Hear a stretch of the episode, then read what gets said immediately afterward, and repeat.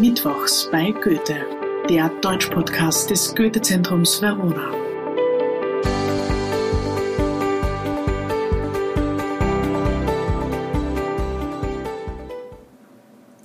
Hallo und herzlich willkommen zu einer neuen Folge des Podcasts Mittwochs bei Goethe.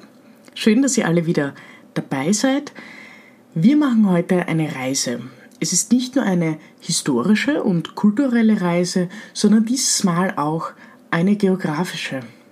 Und zwar zu Frida Kahlo. Jetzt werdet ihr euch denken, was hat Frida Kahlo in einem Podcast zur deutschen Literatur und Kultur zu suchen?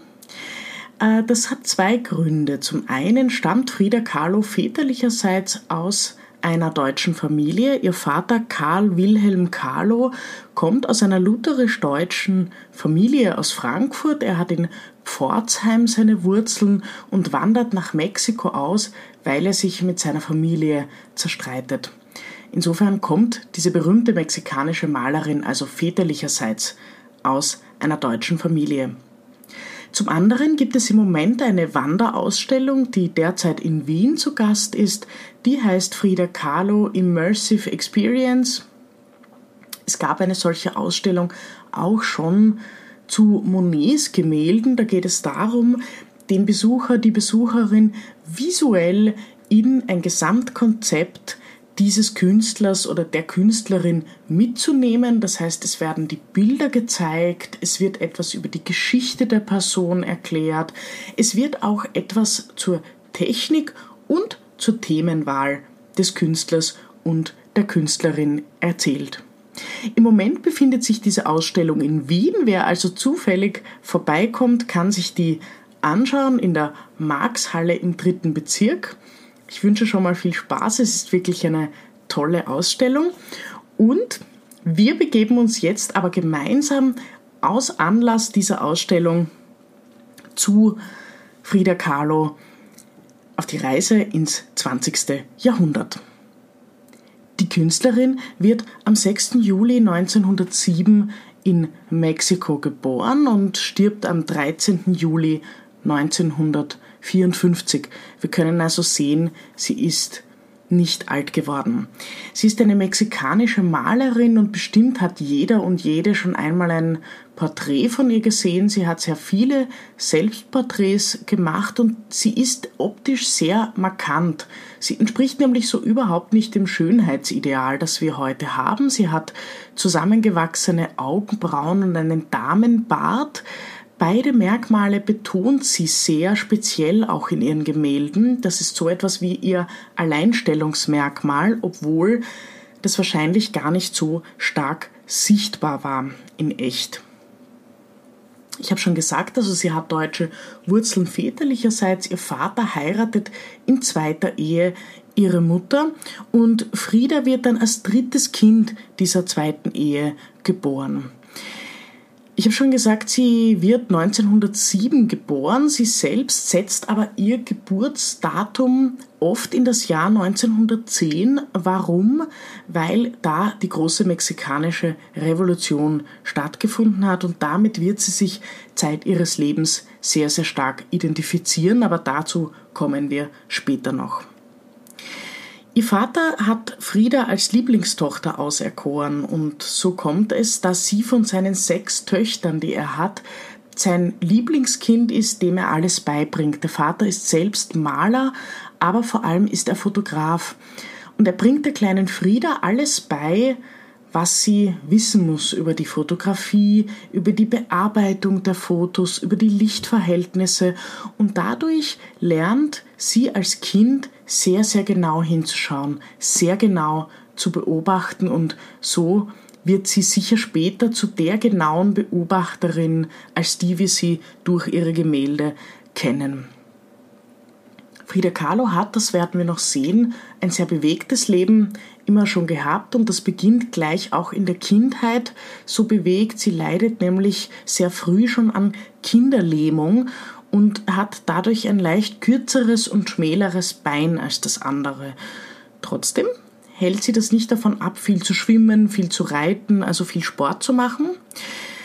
Aber es passiert dann auch ein großer Unfall in ihrem Leben, und zwar am 17. September 1925. Da ist sie knapp 18 Jahre alt und wird Opfer eines Busunglücks. Es bohrt sich da eine Eisenstange durch ihr Becken und sie wird dann daraufhin bettlägerig für einige Wochen. Ein schrecklicher Unfall, weshalb sie auch keine Kinder bekommen kann, was später zu, einem, zu einer großen Sorge und zu einer großen Last in ihrem Leben wird.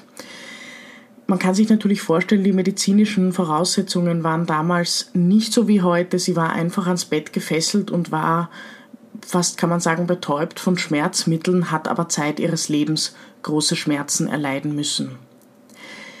Im Bett liegend beginnt sie dann aber auch eigentlich erst zu malen. Das ist so eine Art Zeitbeschäftigung, vielleicht auch eine Beschäftigung, die sie ein bisschen vor dem Wahnsinn oder vor der Unsicherheit bewahrt. Und sie malt ein Sujet, äh, ein Bild, das sie sehr gut kennt, und zwar sich selbst.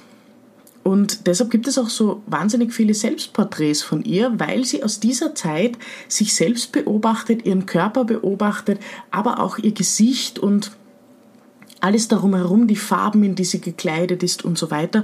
Und das kommt alles aus dieser Zeit. Das heißt, man kann sagen, das große Unglück in Frida Kahlos Leben ist gleichzeitig sozusagen das Glück für die Nachwelt, das sie zur Malerin gemacht hat. Am 21. August 1929 heiratet sie Diego Rivera. Er ist bereits ein sehr berühmter Maler, er ist 21 Jahre älter als sie und bereits mit seinen sogenannten Murales ähm, von Mauer auf Spanisch, also das sind Wandbilder mit politischem und auch revolutionärem Hintergrund berühmt geworden ist. Und Diego Rivera hat hier schon eine sehr, sehr große Reputation, als sie ihn heiratet. Der Altersunterschied ist sehr, sehr groß und das wird auch später zu einem großen Problem, denn Diego ist alkoholkrank, äh, trinkt immer wieder viel zu viel und hat auch zahlreiche Affären während seiner Ehe mit Frieda. Das führt dann letztendlich dazu, dass sie sich am 6. November 1939 scheiden lassen, aus genau den genannten Gründen. Allerdings findet ihre zweite Hochzeit schon am 8. Dezember 1940, also circa ein Jahr später, bereits wieder statt. Wir sehen also, Diego und Frieda können nicht wirklich miteinander, aber auch nicht wirklich ohne einander. Wir sehen hier ein Künstlerpaar, das einander inspiriert, das einander manchmal gut tut und manchmal nicht. Und diese Liebesbeziehung ist auch ein Teil der Faszination ihres Werkes, ganz sicher. Auch Frida Kahlo geht zeitlebens einige Affären ein, unter anderem mit einem wichtigen Vordenker der neuen Sowjetunion, Leo Trotsky, der eine Reise nach Mexiko macht. Sie trifft ihn dort mit Diego gemeinsam und es ist ganz sicher verbürgt, dass die beiden eine Affäre beginnen. Sie schenkt Leo Trotsky dann auch ein Haus, in dem er später auch ermordet wird. 1953 hat sie ihre erste Ausstellung in ihrer Heimat. Das ist ein sehr wichtiges Ereignis für Frida Kahlo, das nun auch ihre Reputation als Malerin angenommen wird, auch aus ihrer Heimat. Und Diego Rivera bringt sie natürlich in die Künstlerkreise hinein, aber er ist sie ist weniger sein Protégé, sondern sie ist wirklich eine eigenständige Künstlerin, die sich stilistisch, man würde sagen, natürlich irgendwo von ihm beeinflussen lässt, allerdings nicht sehr bewusst. Beide, das Werk beider Künstler kann man in bestimmter Form zur neuen Sachlichkeit zählen. Das haben beide allerdings abgelehnt als äh, Begriff für ihre Kunst, also das heißt, da sieht man auch immer mal wieder diese Unterscheidung zwischen der Selbstwahrnehmung von Künstlern und Künstlerinnen und dann der Fremdwahrnehmung. Das heißt also, die beiden haben schon eine ähnliche Stilrichtung eingeschlagen. Trotzdem bleibt Frida Kahlo Zeit ihres Lebens eine eigenständige Künstlerin. Sie stirbt dann an einer Lungenembolie im Jahr 1954. Ob es Selbstmord war, weiß man nicht genau. Sie war zu diesem Zeitpunkt nämlich bereits ans Bett gefesselt, hat sich zu ihrer, also zu dieser Vernissage, in der ihre Gemälde das erste Mal ausgestellt wurden, ein Jahr vor ihrem Tod, bereits in ihrem Bett tragen lassen, damit sie auch noch dabei sein kann, damit sie das sehen kann. Aber ihr wurde dann schon der rechte Unterschenkel amputiert. Sie wäre also Zeit ihres Lebens praktisch ans Bett oder zumindest an den Rollstuhl gefesselt gewesen. Das hat sie sehr unglücklich gemacht, dieser Gedankengang. Das heißt also, Freunde haben nie wirklich ausgeschlossen, ob Frieda sich nicht das Leben genommen hat. Man kann das aber heute nicht mehr beweisen oder nicht mehr verifizieren, diese Aussage, weil Diego Rivera verboten hat, dass der Leichnam angesehen wird, also obduziert wird. Ähm, man weiß also nicht genau, woran sie wirklich gestorben ist. Das tut ihrem Werk aber natürlich keinen Abbruch, im Gegenteil, es ist wahrscheinlich Teil dieses Mythos, der sich um Frida Kahlo aufgebaut hat. Und es stellt sich die Frage, was fasziniert unsere Zeit eigentlich so an ihrem Werk? Zunächst einmal ist da ihr sehr ausgeprägter Patriotismus. Patriotismus ist etwas, das in, sagen wir, deutscher und österreichischer Umgebung, besonders nach der Geschichte des 20. Jahrhunderts, sehr problematisch ist. In Mexiko damals war das aber ganz anders gelagert. Politisch gesehen, da war Patriotismus auch ein sehr wichtiger, sagen wir, Überlebensmechanismus. Und Frida Kahlo zeigt sich sehr klar in dieser neuen Tradition, in diesem neuen nationalstaatlichen Selbstbewusstsein, indem sie Tracht trägt. Sie trägt äh, traditionelle mexikanische Kleidung und auch das Haar hat sie in zwei Zöpfen am Hinterkopf festgebunden. Das zeigt eigentlich auch diese spezielle traditionelle Frisur. Das heißt, für sie war dieser Kern ihres Mexikanischseins ein sehr, sehr wichtiger existenzieller Teil ihrer Persönlichkeit. Das nächste, was uns bestimmt sehr fasziniert, ist dieses Schönheitsideal, das so überhaupt nicht unserem Zeitgeist entspricht. Wie kann eine Frau mehrere Affären gehabt haben mit verschiedenen Männern, mit verschiedenen Frauen? Wie kann sie eine so intensive, leidenschaftliche Liebesgeschichte haben oder sagen wir eher leidenschaftliche Geschichte? Wenn sie eigentlich gar nicht diesem Ideal entspricht, das wir heute kennen. Und ich denke, da beginnt diese Faszination für diese Frau. Man merkt allerdings mehr über unsere Gesellschaft in diesem Gedankengang als über sie selbst. Es ist eine Gesellschaft, die von Perfektionismus geprägt ist, die sich nicht damit abfinden kann, dass es mehrere Schönheit, Formen der Schönheit gibt, so viele wie es Menschen gibt und die eigentlich sehr, sehr einengend ist in diesem Gefühl, viel einengender als die Menschen vor 100 Jahren es gewesen sind. Wir können das auch in drei ihrer Bilder sehen. Ich möchte noch kurz auf diese drei Bilder zu sprechen kommen. Das erste ist chronologisch geordnet Henry Ford Hospital, heißt dieses Bild aus dem Jahr 1932 und da sieht man Frida Kahlo auf einem Krankenbett liegen, im Hintergrund die Silhouette einer Industriestadt.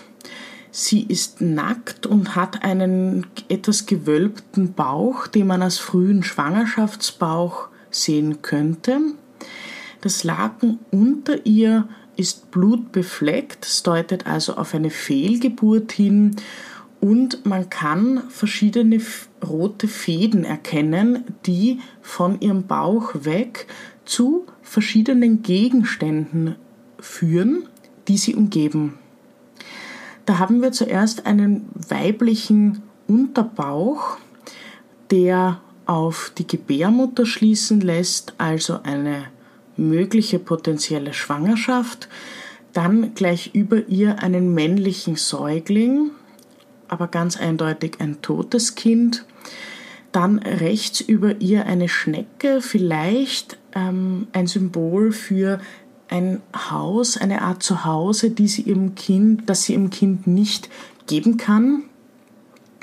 Rechts unten ein Becken, ein Skelett, also der Skelettteil eines Beckens, vielleicht das weibliche Becken, um diese mögliche, aber nun tote Geburt anzudeuten, eine verwelkte Blüte und dann noch ein Artefakt, das man heute gar nicht genau definieren kann. Es ist wohl etwas Medizinisches, das aber gleichzeitig auch sehr technisch aussieht, wahrscheinlich also im Krankenhauskontext zu deuten. Frida Kahlo hatte mehrere Fehlgeburten in ihrem Leben, weil sie aufgrund ihres Unfalls keine Kinder mehr bekommen konnte. Ich habe vorher schon gesagt, das war ein großes Unglück ihres Lebens, ähm, hat sie zeitlebens verfolgt und viele Bilder tragen so deutlich wie in diesem Bild oder in ihrer Symbolik noch Referenzen zu diesem persönlichen Unglück. Das nächste Bild ist Las dos Fridas aus dem Jahr 1939. Hier sitzen sich zwei Frida Kahlos gegenüber oder nebeneinander eigentlich. Sie sehen den Betrachter, die Betrachterin an und halten sich bei den Händen. Und das Außergewöhnliche dieser beiden Figuren ist, dass sie beide erstens anders gekleidet sind. Die linke Figur trägt ein weißes Kleid, vielleicht ein Hochzeitskleid, und die rechte Figur trägt eine traditionelle mexikanische Tracht. Beide haben die Haare hochgesteckt und tragen einen roten Lippenstift und das vielleicht auffälligste an beiden Figuren ist, dass die Herzen geöffnet sind. Also man sieht direkt auf den Figurendarstellungen offene menschliche Herzen, die auch durch eine rote Linie miteinander verbunden sind. Die linke Frieda hält zudem eine Schere in der Hand. Das Blut tropft noch auf ihren weißen Rock. Also es sieht aus wie eine Operation am offenen Herzen, die hier durchgeführt wurde. Beide Frieders sehen den Betrachter, die Betrachterin direkt an und es ist einem ein bisschen, als wäre man Voyeur, als würde man etwas sehen, das eigentlich verboten ist. Eine Verbindung zwischen zwei Frieders, das sind aber nicht einfach nur zwei Frieders, sondern das sind diese beiden Perspektiven, diese beiden Facetten ihrer Persönlichkeit, die hier dargestellt sind und die in gewisser Weise ein einziges Herz haben, durch das sie miteinander verbunden sind. Das letzte Bild heißt The Love Embrace of the Universe aus dem Jahr 1949 und hier sehen wir eine Frauenfigur, die in einer Art mythologischen Umgebung, es sieht ein bisschen aus wie eine kleine Insel, sitzt. Hinter ihr eine Göttinnenstatue, aus deren Brust Milch tropft. Auch hier wieder eine Referenz zu Mutterschaft. Und vorne im Vordergrund des Bildes befinden sich zwei Hände, eine dunkle und eine helle, eine braune und eine weiße Hand, die sozusagen dieses Yin-Yang-Prinzip des Bildes, das in einen hellen und einen dunklen Teil geteilt ist, symbolisieren sollen. Die Frauenfigur Frieda hält in ihren Armen ein kleines Baby, das allerdings die Gesichtszüge ihres Mannes Diego Rivera trägt. Er hat auf der Stirn ein drittes Auge, ist also auch symbolisch sehr, sehr aufgeladen. Er ist ihr Anfang und ihr Ende, ihr Kind, das sie niemals haben sollte. Er hat auch ein bisschen diesen Blick der Vorhersehung durch dieses dritte Auge. Er ist ihre Vergangenheit und ihre Zukunft. Sie bezieht also alles sehr, sehr stark auf eine pagane Göttlichkeit aus der mexikanischen Tradition. Auch der Hund, der links unten im Bild liegt, ist ein häufig wiederkehrendes Symbol für Treue, aber auch eine Personifizierung einer mexikanischen Gottheit. Wir sehen also in dieser Frau viele Widersprüche vereint, vieles, was uns heute fasziniert, ihre Kreativität, ihre Leidensgeschichte auch, aber auch diese besondere Kraft, die sie ausgestrahlt haben musste, sodass sie viele Zeitgenossen schlicht und ergreifend auf ihre Weise verzaubert hat. Und ich möchte am Schluss noch einen Gedanken hinzufügen, denn ich habe einmal ein Buch gesehen in einem Schaufenster, auf dem stand die coolsten Frauen der Weltgeschichte und ganz vorne prangte das Gesicht Frida Kahlos, ihr Selbstporträt. Und ich möchte hier nur ganz kurz dazu sagen, dass ich dieses, diese Definition sehr, sehr eigenartig finde. Wenn man die Geschichte dieser Frau kennt, war sie alles andere als cool in der originalen Übersetzung von kalt. Denn wer solche Bilder schaffen konnte, der hat sehr viel Leid erlebt, sehr viele Gefühle gehabt in ihrem sehr kurzen Leben, aber in ihrem sehr intensiven Leben und sie ist mit Sicherheit nicht über den Dingen gestanden. Deshalb haben wir ihre Kunst heute so, wie sie sich darstellt. Und es ist vielleicht eine kleine Referenz darauf, nein, es muss uns nicht immer alles leicht fallen, was Bestand hat, sondern manchmal ist es ein sehr, sehr schwieriger und stellenweise schmerzhafter und langer Prozess, bis wir zu dem finden, was unsere Bestimmung ist. Und damit möchte ich mein Porträt über diese Künstlerin heute schließen und hoffe, den Bogen auch ein bisschen in die Gegenwart gespannt zu haben. Das war Mittwochs bei Goethe, der Deutsch-Podcast des Goethe-Zentrums Verona. Wir hören uns in zwei Wochen wieder. Ich freue mich schon. Bis dann.